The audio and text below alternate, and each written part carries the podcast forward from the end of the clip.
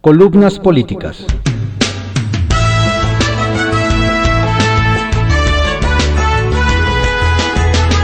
Continuamos con la audiosíntesis informativa de Adrián Ojeda Román, correspondiente a hoy, jueves 9 de septiembre de 2021.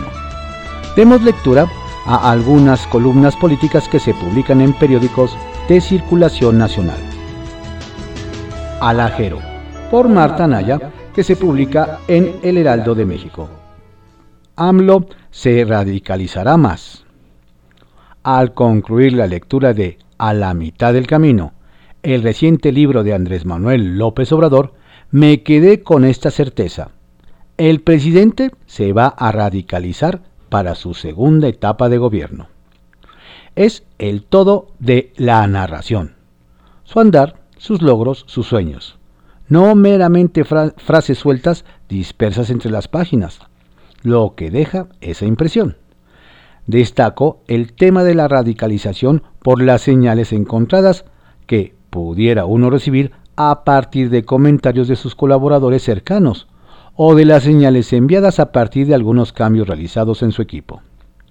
Desde tiempo, cuando más fuerte lucía el enfrentamiento con el sector privado y los medios, o cuando más me hacían sus comentarios, pues aún no nos acostumbramos a los balconeos en las mañaneras, había quienes auguraban que, para el tercer año de gobierno, el presidente bajaría el tono de la confrontación y comenzaría una etapa de acercamiento y negociación. No fue así, no ha sido así. El tabasqueño siguió con su rijosidad. En algunos casos incluso la incrementó. Alfonso Romo, su enlace con los empresarios, terminó por tirar la toalla cansado de tejer acuerdos con el sector privado que en un santiamén el presidente deshacía. La relación con Carlos Salazar, presidente del Consejo Coordinador Empresarial, cruzó por la estepa y no termina de recomponerse. El propio temperamento del tabasqueño se ha enconado, especialmente después de la elección intermedia. Buena parte de quienes han abandonado el gabinete legal y ampliado han dado portazos en sendas cartas o han sido exhibidos por el propio López Obrador en videos y en la mañanera. En este tercer año y camino al cuarto, hay quienes piensan que ahora sí, AMLO va a conciliar, que ya se plantó, que ya no tiene que demostrar quién manda en el país, y que los números de Morena y sus aliados en el Congreso lo obligarán a ceder y negociar.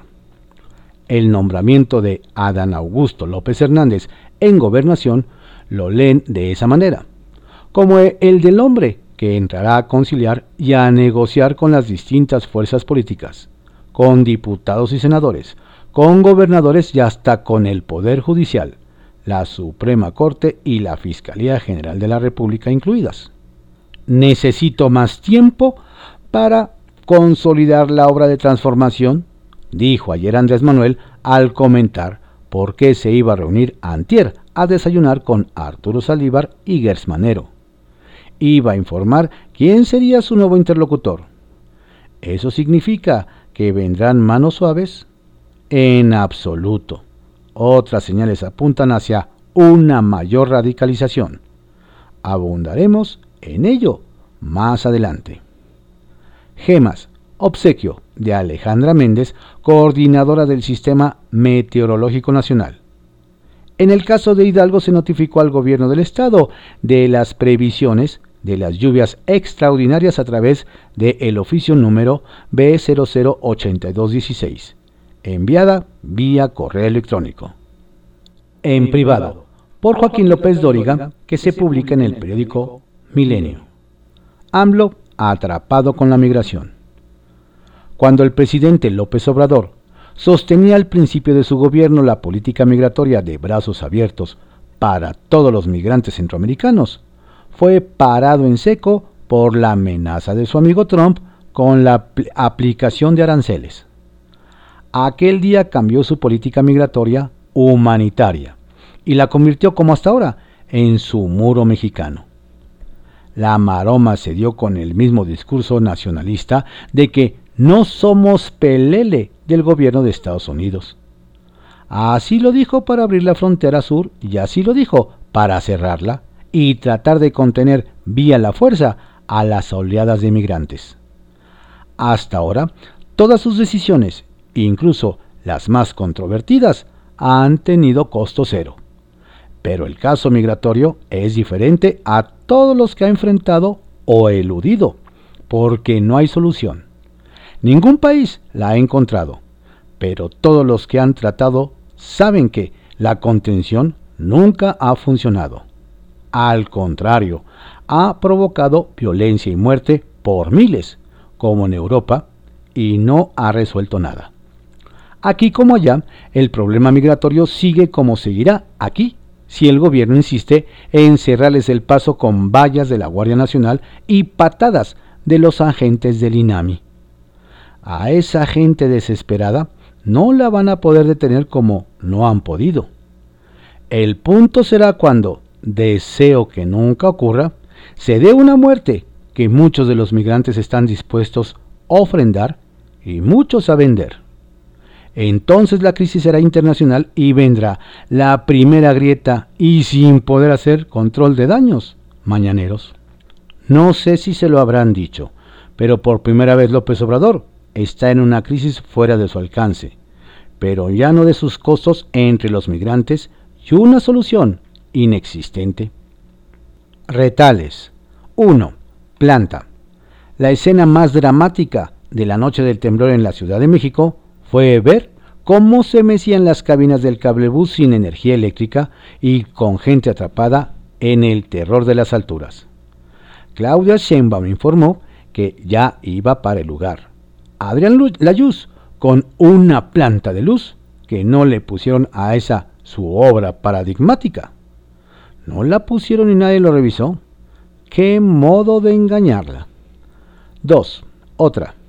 La planta que también falló, reveló Zoé Robledo, fue la del Hospital Regional de Tula, que provocó el corte de energía y oxígeno que mantenía con vida a 14 enfermos de COVID intubados y que murieron asfixiados. Esta sí es tragedia, y en un hospital y público. Robledo dijo que nunca se recibió un aviso de la tromba que venía. Y 3. López Gatel.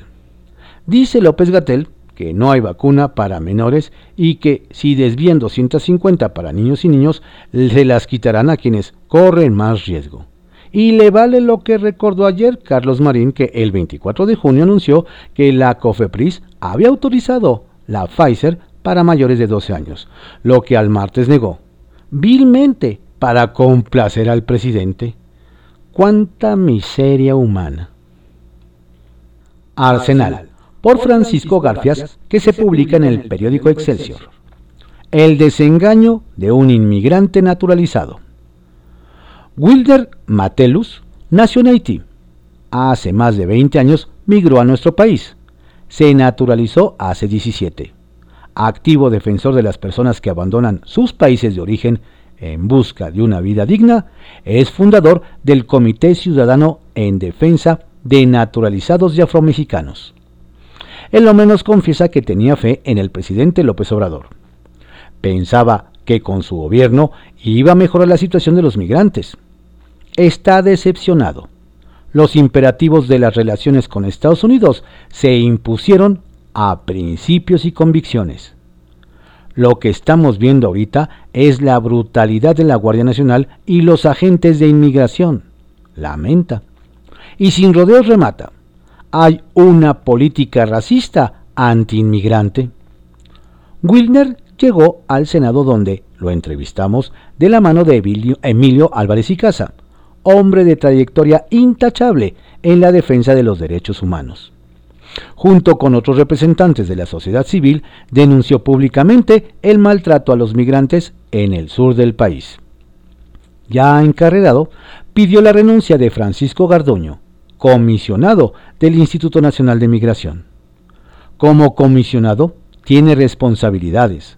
Los migrantes viven en una situación infrahumana en la estación siglo XXI murieron varios haitianos y africanos. La respuesta sigue siendo la brutalidad continua. Un personaje así no debe seguir en una institución así. subrayó. Nuevo golpe, uno más a las ambiciones presidenciales de la jefa de gobierno de la Ciudad de México, Claudia Sheinbaum. El análisis que la empresa noruega DNV hizo del tramo colapsado en la línea 12 la deja mal parada. Gabriel Regino, abogado de 15 exfuncionarios del proyecto Metro, se apoya en ese reporte para señalar que las autoridades capitalinas tenían conocimiento de las fallas en las columnas 12 y 13 de la línea 12. La tragedia. Murieron 27 personas. Se pudo evitar, pero no se hizo lo que se tenía que hacer, sostuvo. Sheinbaum puede seguir tranquila. López Obrador irá con ella hasta el final lo aseguran en el entorno del tabasqueño. No lo dudamos, cumple a cabalidad con los requisitos que ha establecido la 4T. 90% de lealtad y 10% de capacidad.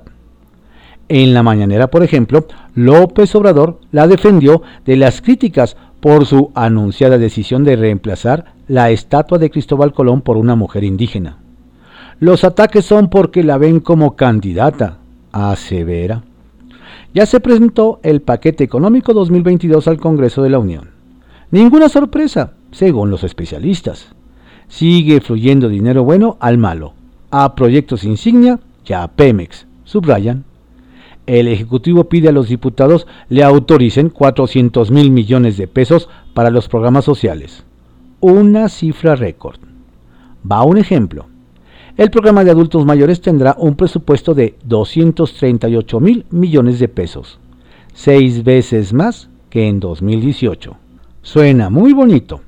La bronca es que falta recursos para financiarlo. Se acabaron las reservas presupuestales. No hay fondos de contingencia ni fideicomisos. Hay riesgo que se produzca lo que los expertos llaman una bola de nivel fiscal imparable. Para Pemex, el gasto programable es de 638.028 millones de pesos, un 16% más que en 2021. El caso lo llaman la caja negra de Aguascalientes. Tiene que ver con el desvío de 140 millones de pesos detectado en el Congreso local, vía empresas, algunas fantasma. Ya se presentaron denuncias ante la Fiscalía Especializada en el combate a la corrupción en Aguascalientes y la Fiscalía General de la República. Los denunciantes son Francisco Miguel Aguirre Arias, integrante del Sistema Estatal Anticorrupción de Aguascalientes, y Francisco Javier Ruiz López, presidente de Coparmex en ese estado. Juran que no hay tintes políticos ni cobro de facturas entre adversarios. Es una denuncia de ciudadanos contra diputados y diputadas sin distinción de colores. La finalidad es que en el curso del litigio los ciudadanos puedan constituirse como víctimas del delito y se coadyuve de la investigación ante las deficiencias del Estado en el combate a la corrupción, señalan.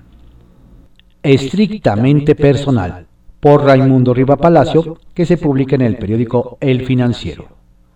Las desgracias de López Gatel. Hace mucho tiempo, el subsecretario de Salud, Hugo López Gatel, perdió credibilidad como zar de la pandemia del coronavirus. Su palabra pasó a ser objeto de burla y desprecio, y su soberbia generó frustración y enojo creciente. Hacia el interior del gobierno se confrontó desde octubre con la jefa de gobierno de la Ciudad de México, Claudia Sheinbaum, y con el secretario de Relaciones Exteriores, Marcelo Ebrard. Choques que no han bajado de intensidad y al contrario, se han ampliado en el interior del gabinete. Ebrard no deja de tener problemas con él por su prepotencia. Ya hasta el vocero presidencial Jesús Ramírez Cuevas ha aprobado malos tratos del altanero funcionario. Hace unos días, en el extremo, Sheinbaum le pidió su renuncia al presidente. El presidente Andrés Manuel López Obrador quizá porque cree que el cese de López Gatel sería equivalente a reconocer que se equivocó, no se la entregó y lo sigue protegiendo aunque, como desde hace semanas, no deja de maltratarlo. Los enojos en Palacio Nacional con él son por la no distribución de millones de vacunas y porque todavía no ha logrado presentar una estrategia para la tercera ola de COVID, aunque para su fortuna va cediendo, pero no gracias a él, sino por la forma como gobiernos locales y sobre todo la gente se ha cuidado y reforzado sus medidas preventivas. Nadie duda hoy que el subsecretario es un incompetente en su trabajo, pero la megalomanía de quien, por las cosas que decían sus subalternos hace algunos meses, acariciaba la candidatura presidencial, se sigue tropezando en sus contradicciones y en su notable falta de empatía que raya a veces en lo criminal, como sucedió el martes, cuando mezclando fobias y desviaciones ideológicas, empapadas de manipulaciones con tufos conspiracionistas, criticó a quienes buscan amparos para vacunar a sus hijos menores, particularmente quienes tienen comorbilidades. El fracasado SAR del coronavirus argumentó que cada dosis que se aplica como consecuencia de una acción judicial le quita la oportunidad a una persona que tiene un riesgo mayor. Es cierto que los menores no son el grupo más vulnerable, pero de igual forma se podría argumentar como hizo Juan Sierra, infectólogo del Instituto Nacional de Nutrición, que por cada vacuna que se aplica a una persona de 25 años sana, se quita la oportunidad de un menor con comorbilidad que tiene mayor riesgo. López Gatel ha justificado el no aplicar vacunas a los menores porque no van a caer presa de las presiones de los laboratorios que las fabrican. Sin embargo, sus alegatos políticos no borran la memoria. El que quiere utilizar como criterio de vacunación únicamente la aplanación por edades de acuerdo con el Plan Nacional de Vacunación anunciado en abril del año pasado, tergiversa a su conveniencia que incluía a las personas con comorbilidades sin precisar edades entre los grupos vulnerables que debían estar inscritos en la primera ronda de inmunización. Lo olvidó tanto como en que el plan comenzó a desmantelarse desde enero, cuando por decisión presidencial se empezó a vacunar a operadores electorales de Morena, a la Guardia Nacional y para apresurar el regreso a clases a maestros. El presidente y su asesor en coronavirus ignoran ahora por completo a los menores con comorbilidades e incluso sostienen su negación de que son población vulnerable. Un abandono que es probable que cause muertes, que podrían haberse evitado. De acuerdo con las estadísticas publicadas por Elizabeth Hernández en eje central, de los 835 fallecimientos por COVID-19 que se han registrado entre menores de 17 años durante la pandemia, el 44.7% tenía alguna comorbilidad considerada de riesgo que conforme al plan de vacunación eran susceptibles a recibir sus dosis. Solo durante la tercera ola, agregó Hernández, cuando México ya contaba con vacunas anti-COVID para las poblaciones vulnerables, murieron 172 menores de edad por esa causa, de las cuales el 40.1% tenía al menos una comorbilidad. Ninguno de ellos, pese a que entraban en el grupo de población en riesgo, fue inmunizado. No debería sorprendernos. López Gatel ha dado pruebas a lo largo de casi año y medio de pandemia en México que los contagios y las muertes las ve meramente como una estadística. Es un hombre miserable en el trato humano y charlatán, que no son calificativos sino descripción de su actuar público.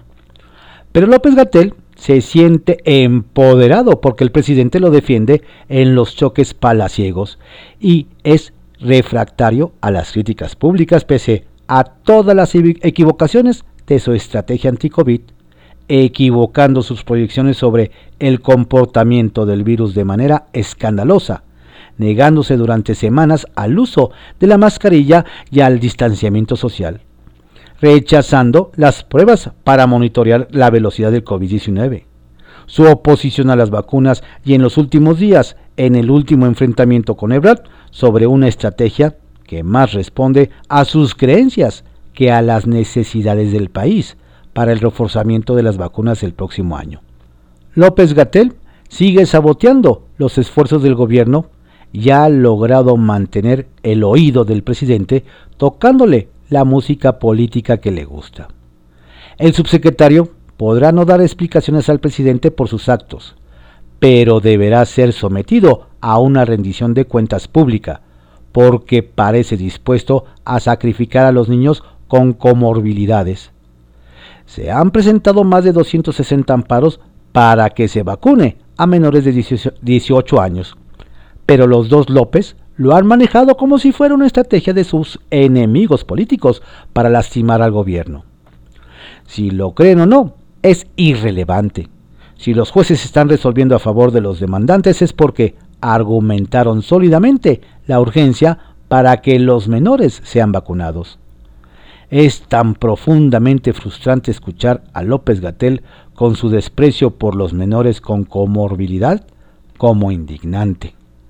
El cinismo rampante que despliega en las mañaneras cuya soberbia sobresale en un gobierno donde abundan los prepotentes. Hoy se siente poderoso, pero nada es para siempre. Un juicio en tribunales probablemente está en su futuro.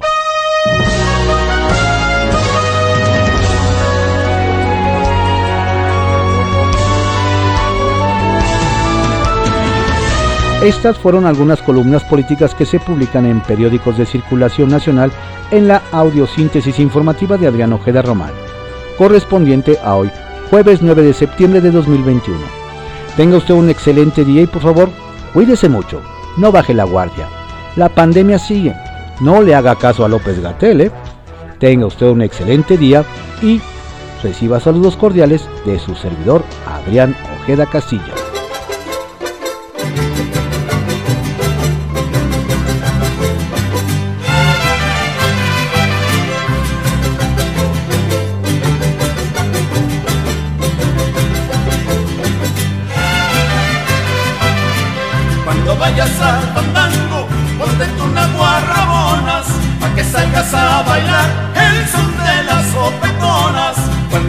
Vayas al fandango, ponte tus guarrabonas, para que salgas a bailar el son de las copetonas.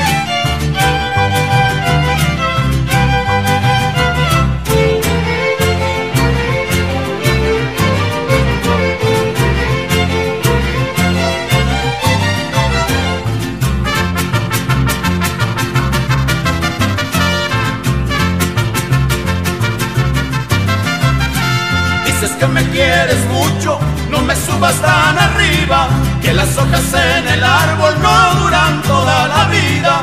Dices que me quieres mucho, no me subas tan arriba, que las hojas en el árbol no duran toda la vida.